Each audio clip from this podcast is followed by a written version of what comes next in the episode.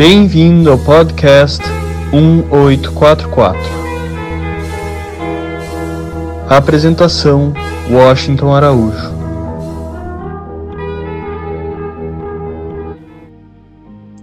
A vida da gente, então, é muito breve, é um sopro. O mundo de Deus dispensa qualquer coisa que seja matéria. Nesse sentido, algo que sempre me comoveu a alma desde criança, o garoto pré-jovem com 11 anos, era a busca da espiritualidade. Eu sempre, desde criança, meu pai e minha mãe, com seu profundo amor pelos filhos, enfileirava os cinco dos seis filhos que já eram nascidos para eles fazerem duas orações antes de dormir. A primeira oração era o Pai Nosso, que a gente fazia de joelhos. A segunda oração era meu santo anjo do Senhor, meu zeloso e guardador, que a ti me confiou a piedade divina, sempre me rege, me guia, me protege. Amém. Minha mãe, muito sábia, dizia sempre: nunca esqueça de falar com o anjo antes de dormir, porque senão vem coisa ruim, vai misturar os sonhos de vocês, vai botar uns de pernas para o ar, vai fazer vocês quebrarem a perna durante o sonho, acordar chorando, vocês vão ter pesadelos. O santo anjo do Senhor é para proteger essas coisas que podem acontecer no mundo do sonho. E isso sempre me interessou muito conhecer o mundo dos mistérios, a linda oração de Abdul Bahá, que Luiz Eduardo Couto nos brindou com sua bela voz e espiritualidade a todos. Tem um trecho que diz assim: Ó oh Deus, dá-nos compreensão para que possamos conhecer os mistérios divinos Olha, isso é muito sério, isso é muito importante. Quer dizer que então nós não temos compreensão, a gente não, não sabe o que são esses mistérios divinos, mas esse mundo que a gente vive é o mistério escancarado. Se nós tivermos olhos espirituais, ouvidos espirituais, mentes espirituais e corações espirituais, nós vamos ver que a única coisa que importa nesse mundo é o sopro de Deus quando criou toda a sua humanidade.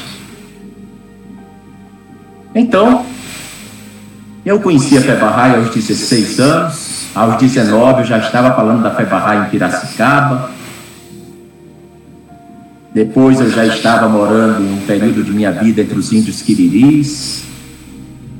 Depois, dando um salto aos 33 anos, eu já estava em Frankfurt como escritor brasileiro convidado para a Feira Internacional do Livro.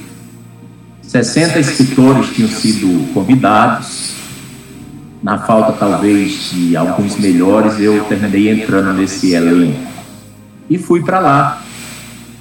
E um dia, conversando com Paulo Coelho, eu falava para ele sobre o fascínio que eu tinha pela espiritualidade, pelos anjos Vejam só como esse mundo é divertido.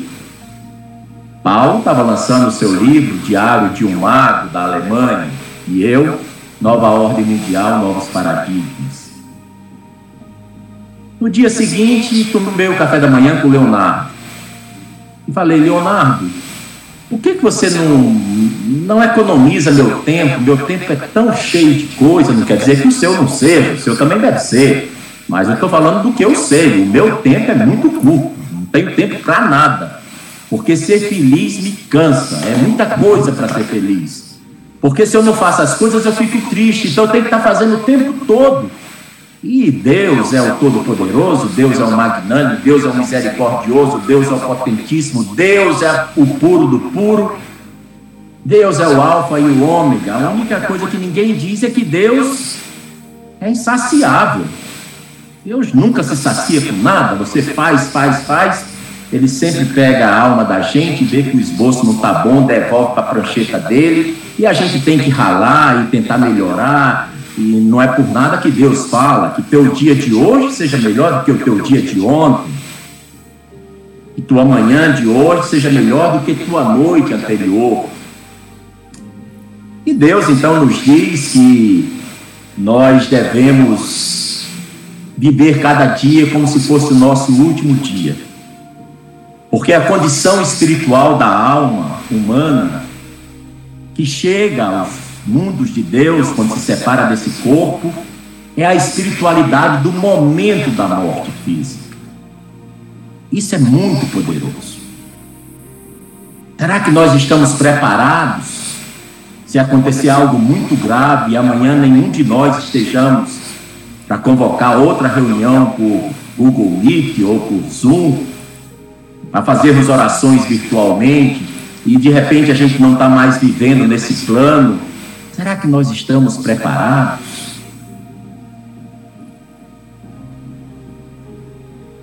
Não posso falar por vocês, pelos semblantes parece que estão sempre preparados. Mas eu estou profundamente despreparado, extremamente dissociado de minha natureza espiritual mais elevada, que é a submissão completa à vontade de Deus. E aquela manhã de setembro de 1994, eu falava para Leonardo Boff, meu querido, como eu não tenho tempo para nada, me escreve um livro sobre os anjos, esse assunto me fascina. Ele olhou para mim com aquela barba de profeta do Antigo Testamento, parecia Zacarias, Jeremias, e disse: Ô Tom, falar de anjo é uma coisa muito séria, é um tema subversivo dentro da igreja. Anjo não é um assunto pacificado ainda. E se tem alguém que deveria escrever um livro sobre anjo, deveria ser você. Primeiro porque você é Bahá'í, e o Bahá'í vê todas as sinfonias de Deus por todos os flautistas. Eu bem que me esforço, mas eu só consigo ver a sinfonia mais clara e límpida através de Jesus Cristo. Então os meus anjos estariam muito limitados ao cristianismo. Mas os anjos de um Bahá'í, Já começaria logo falando de Moisés, passaria por Buda, ia para Krishna, ia Zoroastro, dava uma volta e um rolé chegava em Mohammed, e até chegaria a Bahá'u'lláh e ainda teria muita coisa para falar. Então, eu devolvo a você o desafio. E eu acho que eu tenho argumentos sólidos. Escreve um livro sobre os anjos. E assim, eu escrevi esse livro aqui, O Despertar dos Anjos.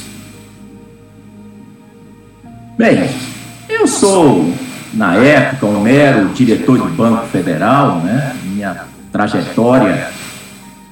Do ponto de vista espiritual, eu tenho muito ressentimento do quanto eu poderia ter avançado e progredido.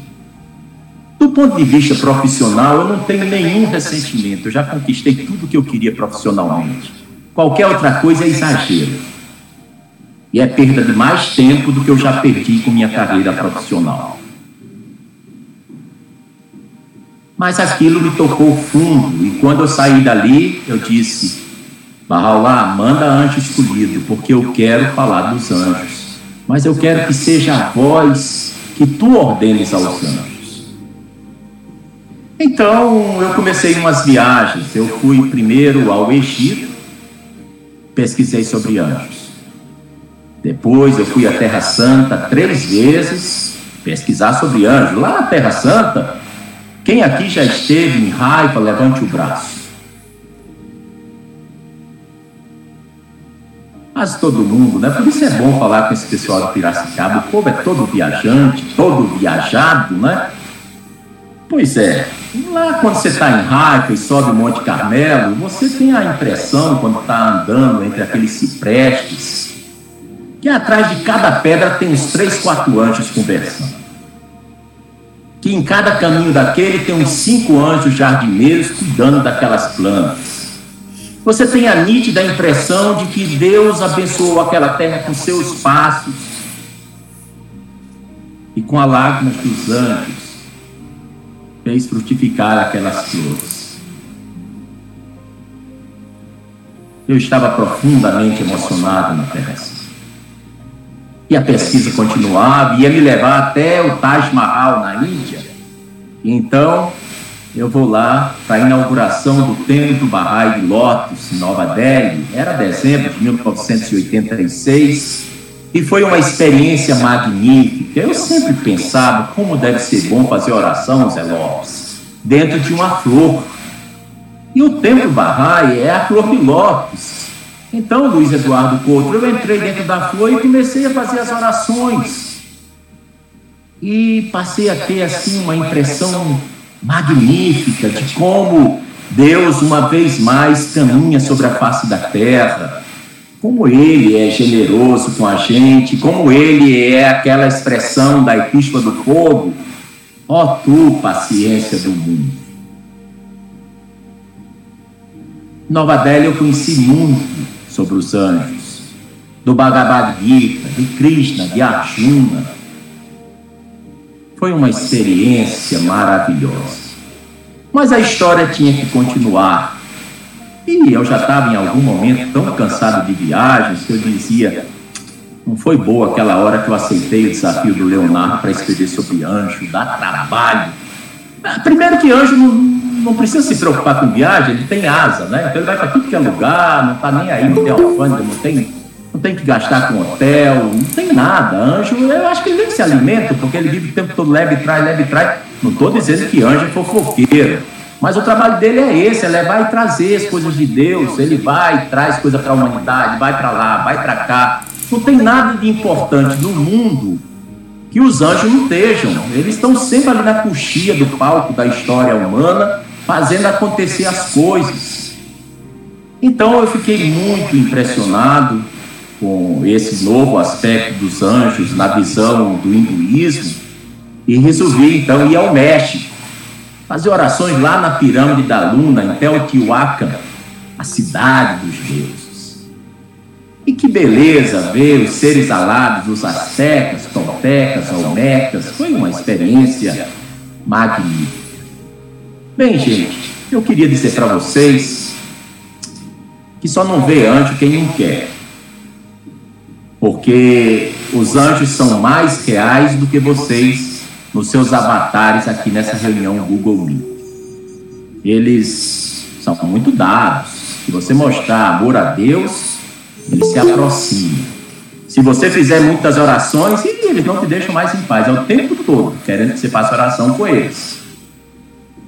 E eles são tão humildes, tão servidores, que eles sabem que cada vez que a gente pronuncia uma oração, tem um anjo para pegar a oração e levar para entregar a Deus. Então eles fazem fila disputando quem é que vai levar a oração da Sônia, do Tom, do Edson Augusto, do Kim Reis, da Banda Naval, da Ângela Mirandola, dos Silos, do Luiz Campos, da Angélica. Os anjos eles ficam só nessa disputa amorosa, quem é que leva as orações primeiro e entrega para Deus.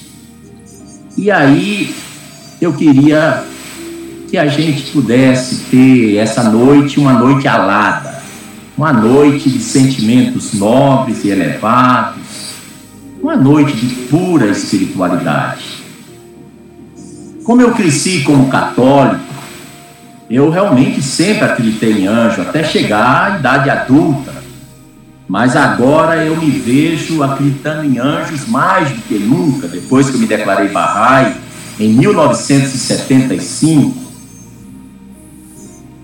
Mas eu não me refiro ao tipo de anjos que a gente vê naquelas pinturas antigas, com aquelas auréolas em cima de suas cabeças, com asas transparentes, o rosto beatífico, aqueles mantos de luz. Não é esse tipo de anjo que eu estou falando.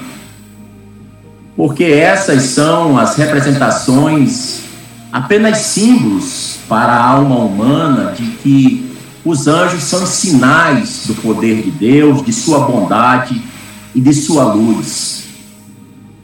Nós sabemos que a forma como a divindade se revela à humanidade é através dos manifestantes, como Zoroastro, como Buda, Moisés, Cristo, Mohammed, a gente chama também de Maomé, e mais recentemente, através do Bab de Bahá'u'lláh.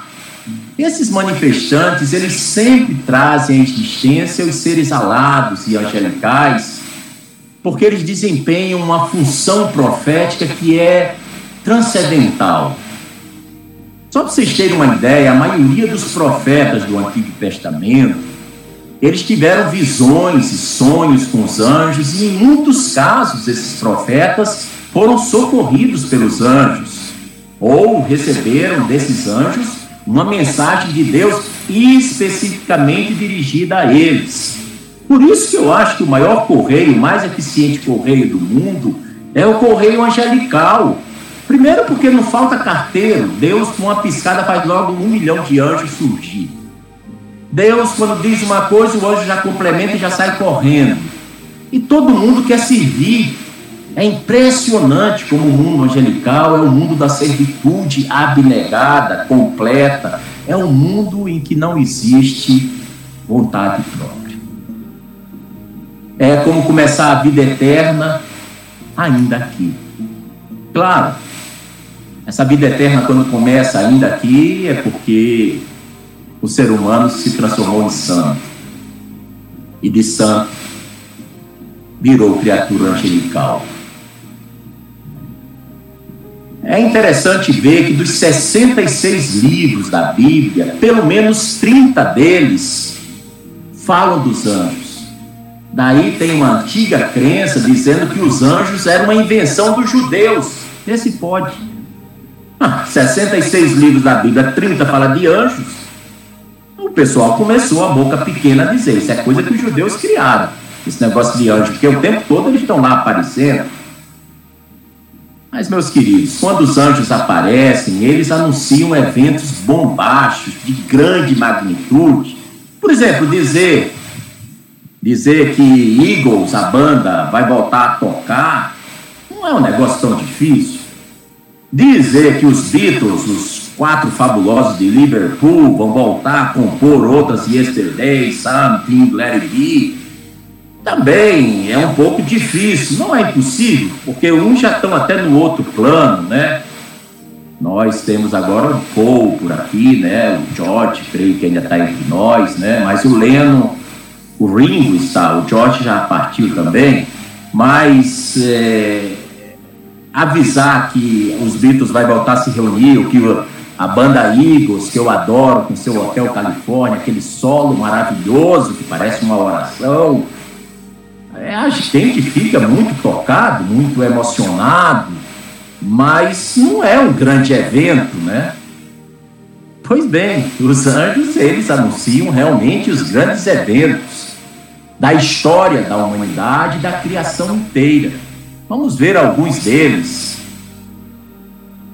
Por exemplo, a gente encontra é, no livro de Lucas, escrito assim: E eis que o anjo do Senhor veio sobre eles, e a glória do Senhor os cercou de resplendor, e tiveram grande temor. E o anjo lhes disse: não temais, porque eis aqui vos trago as boas novas, as novas de grande alegria que será para todo o povo. Pois na cidade de Davi nasceu hoje o Salvador, que é Cristo, o Senhor. Então vocês veem logo que o anjo, quando chega, já vai logo mandando ver, né? Já diz logo que lá na cidade de Davi já nasceu logo o Salvador e, e é isso, né? E ele é Cristo e ele é o Senhor. E então, estamos olhando aqui o cristianismo, na infância de Jesus, os anjos ficam protegendo o menino Jesus o tempo inteiro. Basta vocês imaginarem o horror que era José e Maria com a criança de cola, amamentando, bem pequenininho, muito mais novinha do que a Lua, filha do Rafael, e Maria e José saíam com essa criança fugindo do Egito, né? Porque havia um, um mandato, né? Para que todas as crianças com menos de dois anos fossem mortas, né? Para que o prometido é, desse povo judeu não venha aparecer para querer ser rei dos reis. E aí a gente encontra em Mateus o seguinte: E tendo ele se retirado, eis que o anjo do Senhor apareceu a José num sonho, dizendo: levanta-te e toma o menino e sua mãe e foge para o Egito e demora-te lá até que eu te diga. Porque Herodes haverá de procurar o menino para o matar. Gente, se isso não é proteção, eu não sei o que é proteção. Porque o anjo foi despachado, chegou logo de cara na casa de Maria, fala logo com José, que é o pai da família, levanta e sai. Cisca daqui, porque Herodes vai querer matar o, o seu filho, o menino Jesus. Isso é o que Mateus está contando, o evangelista, né? Depois a gente vai ver que antes São José já havia sido estimulado por um anjo a se casar com Maria. Ah, que anjo é fofoqueiro? Não é. É porque estava na história. O anjo chega e bota na cabeça de José que, olha, é o momento de você encontrar essa moça, ela é muito virtuosa. É Maria. E então a gente vai observar que ele, no, no Evangelho de Mateus, no capítulo 1, no versículo 20, o anjo está lá no ouvido de de José dizendo que está na hora de casar com Maria, né? Depois a gente vai ver que os anjos aparecem para dizer a José que está é, na hora de retornar a Nazaré, porque já passou o édito do Herodes de matar todas as crianças pequenas. Então vocês viram, em poucos momentos, que hoje nós não temos todo o tempo do mundo, e esse tema eu vou falar com tempo muito curto, mas eu, eu acho que eu ofereci meus últimos 30 anos da minha vida a estudar anjo. Bem, se a gente não pode ser anjo, pelo menos pode estudar, né? Não está proibido. Então a gente fica estudando. Então eu acredito que vocês já viram é, o anjo anunciando, né, desde o casamento de José com Maria, o anjo dizendo para fugir do Egito, correr é, para ir para a Terra Santa, para não ser morto por Herodes. Depois nós vamos ver que o anjo aparece para anunciar que Maria está grávida, esperando o Salvador. Mas tem um outro ponto muito importante que eu selecionei para compartilhar com vocês. Viu Maria Isabel, viu Ângela, Edson Augusto, Eu acho que é a notícia, Luiz Campos, de maior impacto dos dois mil anos do cristianismo, que é um momento de infinita comoção, de desespero, de amor, de profundo amor, que é, depois de Cristo, a ressurreição dele. Porque, veja só, Cristo havia sido crucificado e estava raiando o primeiro dia da semana.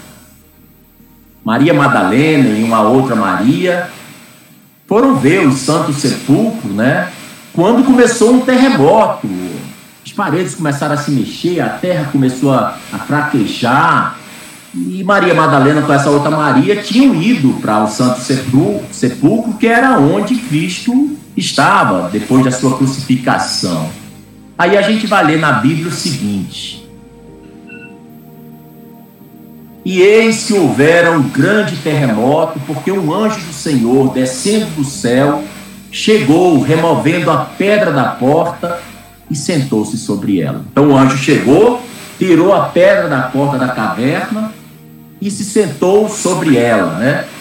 E o aspecto do anjo era como um relâmpago, e suas vestes brancas como a neve. E os guardas, com medo dele, medo do anjo, ficaram muito assombrados, como se estivessem mortos. Mas o anjo, respondendo, disse às mulheres: Não tenhais medo, pois eu sei que buscais a Jesus que foi crucificado. Ele não está aqui, porque já ressuscitou. Então vejam só, não é brincadeira, os anjos estão em todas. Quem avisa e quem tranquiliza Maria, Madalena e a outra Maria, que não é para ficar tão alarmada porque o corpo de Jesus não estava mais lá, porque Jesus já tinha ressuscitado. É um anjo que vem falar isso, né? Vocês lembram também que Jesus ficou 40 dias no deserto, enquanto vivia entre feras. E lá em Marcos, no Evangelho de Marcos, diz que os anjos o serviam. Aqueles 40 dias, Jesus não estava de todo sozinho, não. Tinha lá um monte de anjos servindo ele. É o que o evangelista Marcos fala, né? Vamos lembrar também que quando Jesus está na maior agonia, ele suplica ao Pai que afastasse aquele cálice dele. Afasta de mim esse cálice, renunciando a sua vontade em favor da vontade de Deus. Quando Jesus disse: Afasta de mim esse cálice, apareceu-lhe um anjo do céu que o consolava. Gente, isso está em Lucas, no capítulo 22, nos versículos 41 em diante. Bem, tendo sido aprisionado de forma tão humilhante, Jesus foi abandonado até pelos discípulos, mas ainda assim, Jesus abriu mão de convocar em seu auxílio, agora, naquele instante, mais de 12 legiões de anjos. Isso está em Mateus. Veja só, pela primeira vez fala numa quantidade de legiões de anjos. Quando Barraulá, muito tempo depois, vai dizer que quando a gente se levanta para servi-lo, para servir a Deus, para estabelecer o reino de Deus na terra, Barraulá diz que cada um de nós será auxiliado por legiões de anjos. Só não acredita nisso quem é doido. Como eu não sou doido, eu acredito. Eu nunca saio para o ensino sem imaginar que tem um monte de asa em minha volta. Eu nunca falo da fé sem imaginar que tem um monte de anjo do lado. Porque está prometido. E se eu confio em quem faz a promessa, eu tenho que confiar tudo. Não é só um pedacinho que eu acho bonitinho. Ah, eu adoro teu coração é meu lar, santifica-o para minha descida. Teu espírito é a sede da minha revelação. Purifica-o para que nele eu possa me manifestar. Eu não posso gostar só dessa palavra oculta porque ela é linda. Eu tenho que gostar também quando ele fala que todo aquele que se levantar em meu nome para ensinar a causa, legiões e anjos escolhidos o acompanharão. Eu acredito nisso. Bem, vejamos um pouquinho rapidamente de Mohammed, Maomé. No ano 610, Maomé teve a primeira visão do arcanjo Gabriel. Aliás, se existe um anjo que é popstar, que está em todas, que é bilheteria esgotada, é o anjo Gabriel. Gabriel é o cara. Você chegar lá nas hostes angelicais e dizer, conhece aí o Gabriel, pronto, todo mundo fica ali em volta, porque é o cara que tem os babados de Deus, sabe os mistérios, entende de tudo. E quando é uma missão complicada para executar, Deus chama logo Gabriel. É o que eu entendi. Porque ele só aparece assim em grandes eventos, grandes efemérides, né? Pois bem, no ano 610, Mohammed tem a sua primeira visão com o anjo Gabriel. Essa visão deixou Mohammed tão perplexo, tão assombrado, ele até pensava que não era anjo, aquilo era um demônio. E, e foi lá acalmar Khadija, a sua esposa. Não, fica calma, é um anjo do Senhor. E depois desse primeiro evento, se passaram três anos sem que Mohammed tivesse o privilégio de encontrar de novo com o anjo Gabriel. E Mohammed já estava com a pulga atrás da orelha, né? Porque ele tinha uma tia, sempre tem uma tia que às vezes dá trabalho, né? Toda família tem uma tia assim. Mohammed também tinha uma tia trabalhosa. Essa tia disse assim: Mohammed, meu sobrinho, esse seu demônio, Gabriel, lhe abandonou e ele te odeia. Para que foi falar isso? Mohammed já tinha um pouco de medo e não ficou nem um pouco satisfeito com isso, né? E para fugir do anjo Gabriel, ele resolveu escalar, deu uma de alpinista, subiu a primeira montanha que ele achou, subiu, foi lá para cima, com o intuito de se jogar de cima da montanha, despencar. Eu não entendo. Realmente tem umas coisas dos mensageiros de Deus que dá trabalho para a gente entender, viu, Zé Lopes? No Alcorão, a gente encontra na Sura 1 o seguinte: De manhã e de noite, quando tudo está no mais profundo silêncio, teu Senhor não te abandona nem te odeia. Portanto, não moleste o órfão, não afaste o mendigo e sê arauto da generosidade do Senhor. Nós sabemos que o Alcorão, em árabe, significa a leitura por excelência. Então, quando alguém diz, eu li o Alcorão, está dizendo, eu li a leitura por excelência. E esse livro sagrado contém as revelações feitas por Deus a Muhammad nos últimos 23 anos de sua vida. Adivinha através de quem? Acertou, através do anjo Gabriel. Não disse que Gabriel está em todas? 23 anos o anjo Gabriel ficou revelando ao Corão para Muhammad o tempo todo. É como se Muhammad, para onde olhasse, o anjo Gabriel aparecia, porque foi 23 anos fazendo a revelação do Alcorão, né? E ele fez de diversas maneiras, diz o Alcorão. Às vezes, Gabriel, Muhammad escreveu, toma a forma de um homem que fala comigo, assim como fala com um homem. Às vezes ele surge como um ser especial, com asas, e eu guardo tudo que ele me diz. Outras vezes, Gabriel é como uma campainha tinindo em meus ouvidos. E essa é a prova mais árdua.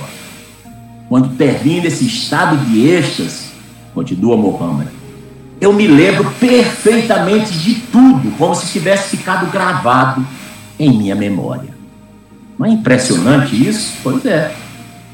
É assim, também tem muitas amizades que às vezes começa com o pé atrás, depois viram uma amizade super profunda e íntima, né? Vocês veem que Gabriel com Mohammed ficaram separados, unha e carne o tempo todo. E como ele ficou feliz depois, né? Vamos dar mais um pulo, viu, Hussein Chayane, querido Hussein? Quando Bahá'u'lláh recebeu o manto de profeta, em hora tão crítica e em circunstâncias tão aterradoras, vejam só, Bahá'u'lláh estava preso no Siachal de Teherã, Siachal era cova negra, era um calabouço subterrâneo que antes, muito tempo antes, tinha sido um banho público, um lugar nauseabundo, pestilento, horroroso. Foi lá que o Supremo Espírito, que é como Barraulá se refere, revelou-se personificado a ele por uma jovem, a sua torturada alma esse momento único, vai escrever Shoghi Effendi. Aquela comovedora experiência de Moisés ao ser confrontado com a sarça ardente no deserto do Sinai, a de Zoroastro, quando uma sucessão de sete visões o despertou para a sua missão. Assemelhou-se também a de Jesus, quando saindo das águas do Rio Jordão, ele viu os céus se abrirem e o Espírito Santo descer na forma de um pombo sobre ele. Assemelhou-se aquela jovem falando com Barraulá no Seachal de Teherã, em 1853, agosto, quando Mohammed estava na caverna de Ira e fora à cidade de Meca e a voz do anjo Gabriel disse a Mohammed que ele, Mohammed, exclamasse em nome de teu Senhor. Semelhou-se também ao abençoado Bab, quando em sonho ele se aproximou da cabeça sangrenta do imã Hussein, sorvendo o sangue que de sua garganta dilacerada pingava, acordou para descobrir que ele, o Bab, era o escolhido recipiente da efusiva graça do Todo-Poderoso. Meus queridos, não é de se admirar que Mullah Hussein, o Babo Babo, o primeiro que recebeu e acreditou na missão divina profética do Babo, sentia a influência angélica daquele acontecimento. E depois o próprio Mullah Hussein chama Nabil Yazan para o canto e diz para Nabil Yazan, o autor dos Rompedores da Alvorada, o seguinte: Eu senti que eu possuía tal coragem, tal poder, que se o mundo e todos os seus povos e seus potentados se levantassem contra mim, eu só, destemido, resistiria à sua investida.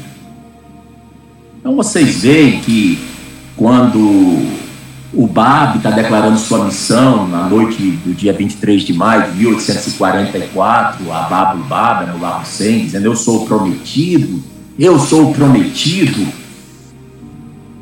Mullah Hussein disse que era como o anjo Gabriel falando: Paz, paz, aqui só tem paz. Louvado seja Deus. Mullah Hussein disse que estava assim, com os joelhos tremendo. Era como se tudo tivesse fora do lugar e uma atmosfera de paz, de amor, de profunda serenidade habitasse entre eles. Mas não vamos ficar com minhas palavras, vamos ver as palavras textuais que Mullah Hussein vai contar para o Nabico, viu, Edson Augusto? Mullah Hussein disse: O universo parecia-me nada mais que um punhado de pó em minha mão. Eu parecia ser a voz de Gabriel personificada, chamando toda a humanidade. Despertai, pois despontou a luz do amanhecer. Levantai-vos, pois sua causa se tornou manifesta. O portal de sua graça está completamente aberto. Entrai, ó povos do mundo, pois aquele que é o vosso prometido já veio.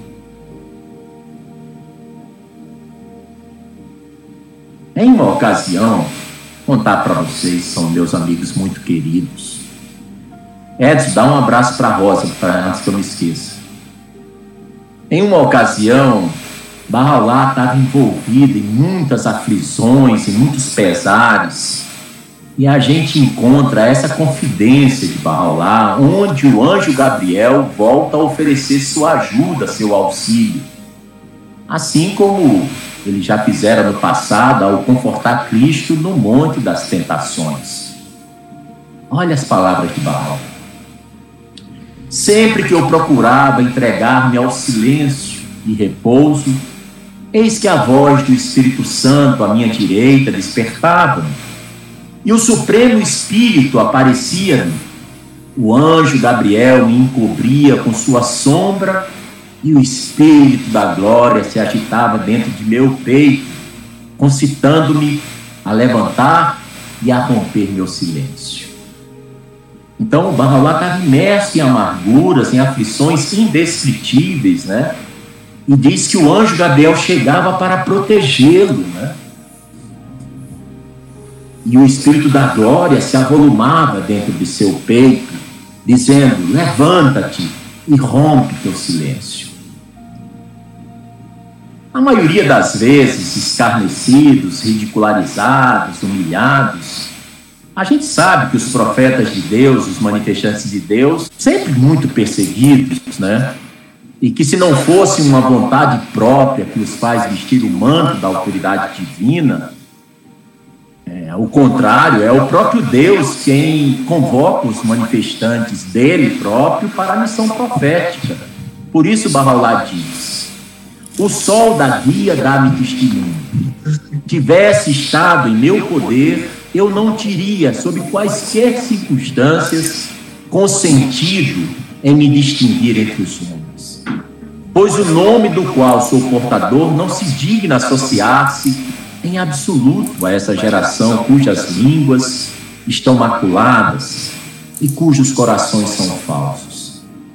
Sempre que eu queria guardar silêncio e estar quieto, eis que a voz do Espírito Santo, à minha direita, a despertar-me, e o Espírito Supremo aparecia-me diante de minha face enquanto o anjo Gabriel me amparava e o Espírito da glória se movia dentro de meu peito, mandando que me erguesse e não mais guardasse silêncio. Tem uma epístola que Bahá'u'lláh mandou para um dos seus fiéis servidores, chamado Muhammad Hussein, que foi um dos primeiros barrais de Shiraz, no Irã, a terra Bábila ele tinha recebido o título de Bahá'u'lláh de Wafá, que quer dizer fidelidade. Nessa epístola que Bahá'u'lláh manda para Wafá, que é o Muhammad Hussein lá de Shiraz, Bahá'u'lláh revelou: O prometido, ele mesmo desceu do céu, sentado na nuvem carmesim, com as hostes da revelação à sua direita e os anjos da inspiração à sua esquerda. E se cumpriu o decreto do mando de Deus, o Onipotente, o Todo-Poderoso. Bem, o pouco caso com que os reis da terra receberam as epístolas de Barralá em 1868, e vocês sabem, receberam a Rainha Vitória, Napoleão III, o Tsar Nicolau, o Kaiser Guilherme, o Sultão Abdul Hamid, recebeu Nazirim Shah, recebeu várias cabeças coroadas, vários presidentes das repúblicas receberam a mensagem de Bahá'u'lláh, são as suas epístolas aos reis, Ló e Raiz. Eles, praticamente todos, né, trataram com muito desdém, com muito, muita zombaria essa, essa mensagem que receberam, né? Bahá'u'lláh diz assim, Vós vos, vós vos mantivestes indiferentes até que os sacerdotes da Pérsia, aqueles cruéis, pronunciaram sentença contra o Bab e injustamente o trucidaram. Seu espírito ascendeu a Deus, e os olhos dos moradores do paraíso, dos anjos próximos dele, choraram por causa dessa crueldade Veja só Paulo Soares Sotoski, que situação, né? Mahalá repreende as cabeças coroadas porque eles não fizeram nada a impedir o trucidamento, o assassinato cruel do abençoado Babi, né? E Bahá'u'lláh diz que os moradores do paraíso supremo e os anjos próximos de Deus choraram por causa dessa crueldade.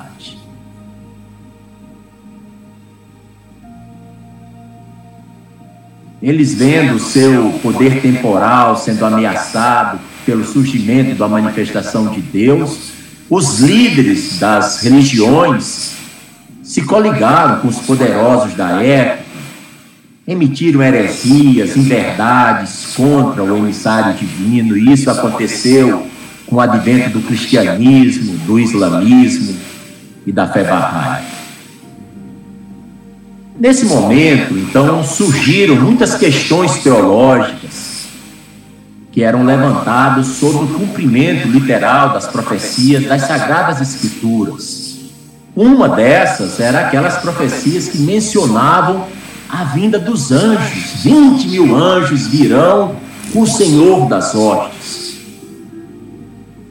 O mensageiro de Deus assegura que esses anjos são aquelas pessoas reforçadas pelo poder do Espírito e que, com o fogo do amor de Deus, consumiram todas as qualidades e limitações humanas, adornando-se com o atributo dos seres mais excelsos e dos querubins.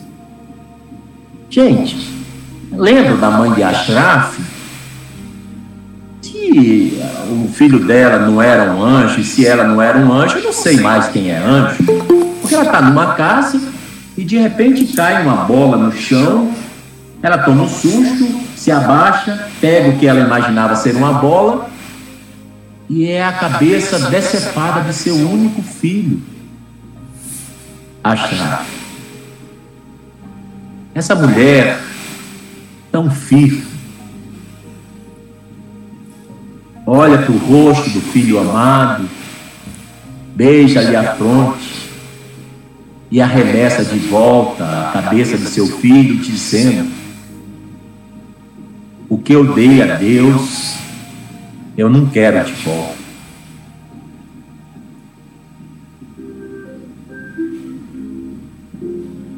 Quem não lembra de Suleiman Han? Se Suleiman Han, Hussein, Paulo, Angélica, Sônia. Se Suleiman Han não é um anjo, quem é um anjo? Ele caminha pelas ruas da cidade, com o corpo todo aberto em feridas e com velas acesas dentro das feridas. Mas Suleiman Han está cantando, está recitando odes de amor ao Bab e a Bahá'u'lláh. Suleiman Han está tão arrebatado pelo Espírito de Deus que ele só quer festejar o seu martírio. Os guardas vão, dão um safanão nele, outro empurra ele no chão, outro joga umas pedradas no rosto. E ele continua cantando, bailando, dançando. Quanto mais insultado, quanto mais sofrido, mais Suleiman Han já não é mais desse mundo, já habita as mansões do paraíso mas de repente um guarda pega querosene e joga sobre a cabeça de Suleiman. E quando vai riscar o fogo na cabeça dele, como uma forma de intimidá-lo para que ele não ficasse mais cantando, nem recitando poemas, nem dançando, Suleiman desperta. Ele começa a chorar e ele chora.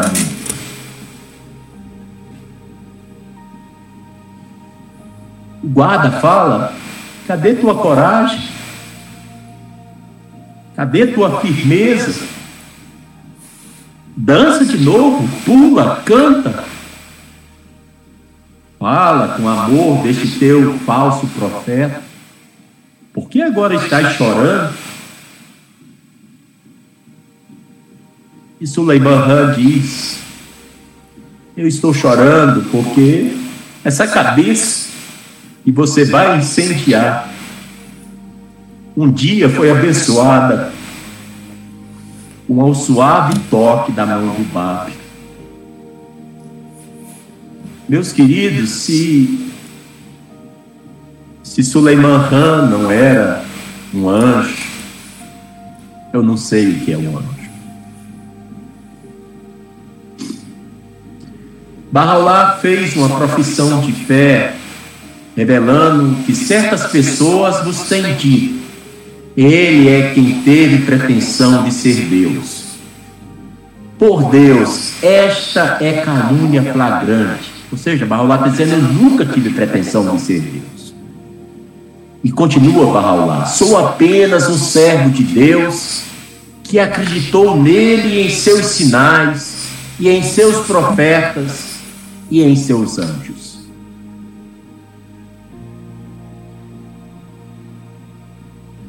Se Bahá'u'lláh acreditou nos anjos de Deus, nós que somos teus seguidores, não iríamos acreditar? Em uma epístola que ele manda ao clero e aos seguidores de diversas fés, Bahá'u'lláh transmitiu essa visão maravilhosa. Ele diz que a terra foi sacudida, as montanhas se desvaneceram e os anjos surgiram, grau por grau, diante de nós. A maioria do povo está confusa em sua embriaguez e mostram a eles em suas faces as evidências da ira. Assim, fizemos reunirem-se os perversos. Nós os vemos correndo para seu ídolo. Bem, Bahá'u'lláh se refere num outro momento a Muhammad e diz que todos os povos e raças que habitam a terra chorarão e lamentarão e verão aquela beleza divina vir do céu sobre as nuvens, com poder, grandeza e magnificência, enviando seus anjos um grande som de trombeta. Vejam Enoque Olinda. Enoque Olinda chega É muito cruel o que aconteceu a Enoque Olinda.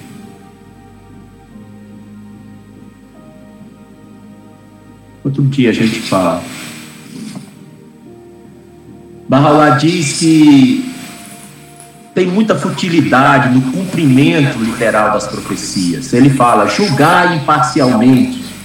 Se as profecias registradas no Evangelho fossem cumpridas literalmente, Se Jesus, filho de Maria, acompanhado de anjos, descesse do céu visível sobre as nuvens, quem iria se atrever a descrer? Quem ousaria rejeitar a verdade e se tornar desdenhoso? Esse ponto, Luiz, eu queria chamar a atenção.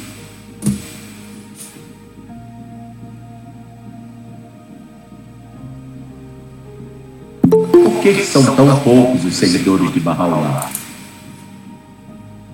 São 7 bilhões e meio de habitantes no planeta Terra. A Terra, que Bahá'u'lláh diz que Deus fez erguer o seu trono. E são estimados 7 milhões de barrais. Bahá'u'lláh diz que cada um de nós deve buscar reconhecer a manifestação divina através da pureza de nosso coração, através da escolha do caminho de Deus. O mundo hoje, ele oferece todos os tipos de tentações.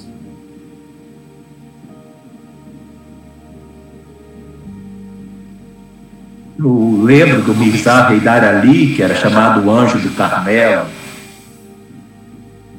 Uma senhora americana chega na presença de Abdul Bahá em 1908 e se lastima, fala para o mestre as dores que está sofrendo com seu esposo, com seus filhos, com sua sogra. Fala dos sofrimentos que a vida tem trazido a ela Abdu'l-Bahá olha com aquele olhar que é um oceano de, de ternura, que é uma visão excelsa da beatitude divina, escuta tudo pacientemente e diz: O que eu te aconselho é amanhã você procurar o Mirzá Haidar Ali o Mirzá Haidar Ali, não à toa, foi chamado por nós de o anjo do Carmelo. A vida toda ele sofreu angústias, pesares e dores.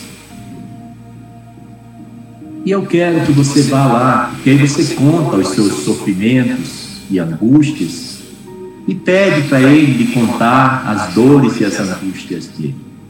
Isso vai consolar, Senhora. Essa peregrina ficou tão encantada, ficou tão feliz, que torceu para o dia chegar logo e poder encontrar o Mizar Hidarari. E foi no outro dia, chega lá, encontra com ele, e ela, você sabe como é que é, o primeiro sinal de ego é ficar maldizendo a vida, né? Ficar falando mal, ficar reclamando.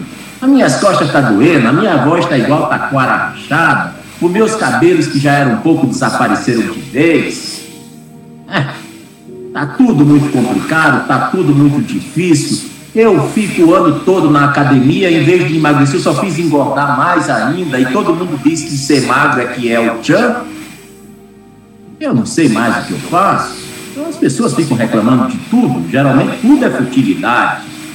Em vez de ficar malhando para ficar magro, por que, que não malha para ter um espírito decente, um espírito puro? Por que, que, que não fica levantando os pesos da devoção a Deus, fortalecendo a alma? Por que, que não fica na esteira, caminhando o tempo todo no caminho da servitude sagrada? É, mas Mizar Haidar Ali ouviu a mulher com todas as reclamações dela. Vocês viram que era, eu também achei, era um monte de futilidade. Ela então para, depois de uma hora falando, e diz: Senhor Mirzar Haidar Ali, o senhor agora poderia é, me contar as coisas que aconteceram no seu caminho. O mestre falou com um olhar radiante de júbilo que o Senhor sofreu tanto no caminho de Barraolá, que o Senhor passou por tantas dificuldades, que nenhum dia da sua vida foi de repouso. Ele pediu que o Senhor me contasse Mizarra ali olhou para ela, abriu um sorriso e disse: Minha irmã Barai querida, falar dos meus sofrimentos. Nunca sofri, eu não sei o que é sofrer. Eu nunca tive uma angústia, eu nunca tive uma aflição, eu nunca. Eu não sei o que é a dor. A minha vida tem sido um presente de Barrauá tão grande que eu só vejo coisas felizes, coisas maravilhosas acontecendo. É, seu Mizarregar ali não é possível, porque Abdul Barra disse que o senhor sofreu sim, então o senhor tem que contar. Ele disse: Abdul Barra é muito generoso. Eu não fui digno de sofrer no caminho de Deus. Eu nada sofri.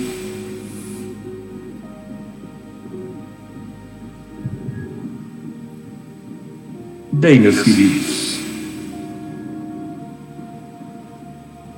tem uma história que quando eu estava em Abu Dhabi pesquisando sobre anjos, eu gostei muito, uma história muito curta das tradições corânicas de Muhammad.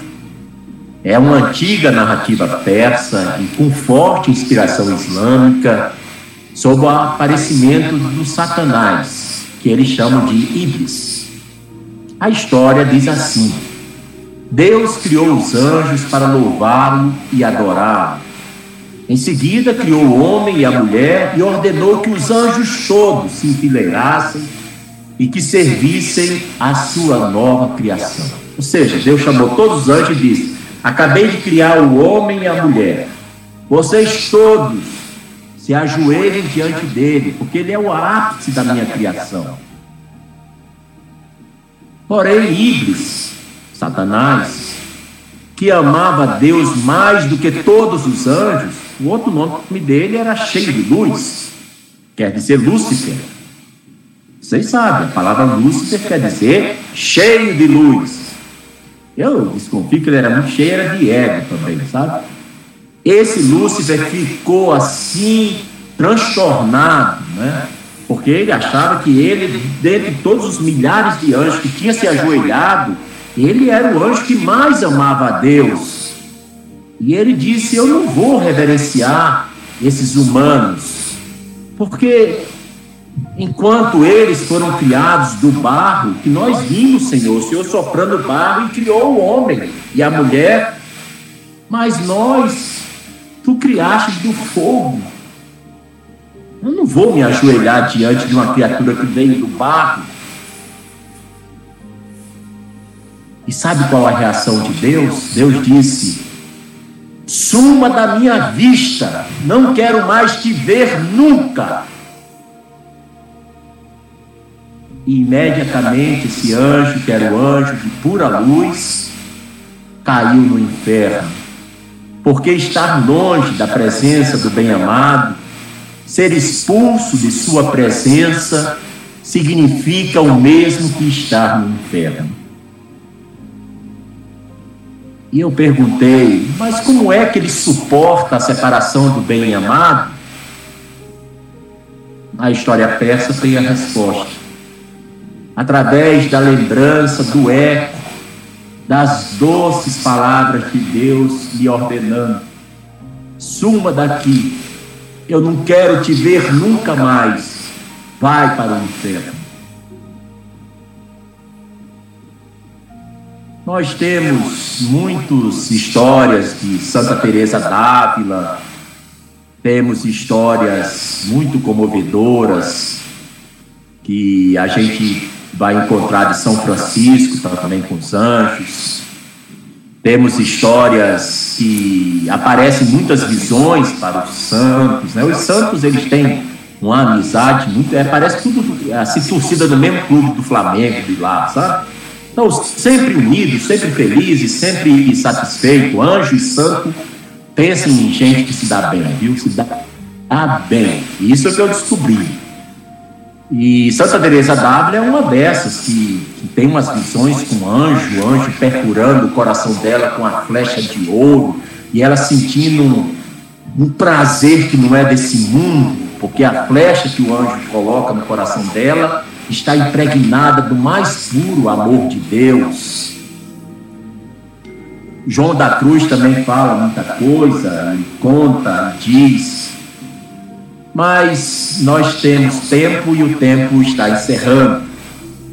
Eu acredito que vocês tiveram um pouco essa visão sobre os anjos. É um assunto que merece ser pesquisado e ser estudado. Então eu queria que vocês se lembrassem dessa frase de Bahá'u'lláh. Esse é o dia em que se reuniram os homens e os anjos. Muito obrigado pela paciência de vocês.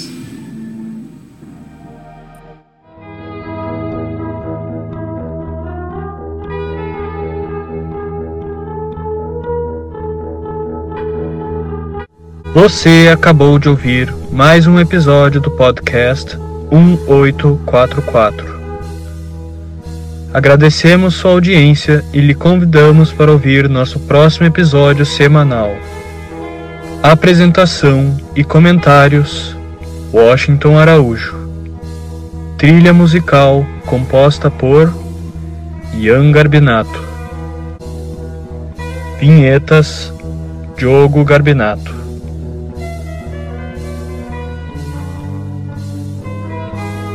Contatos com a produção para comentários e sugestão de temas podem ser feitos através do e-mail podcast1844@gmail.com.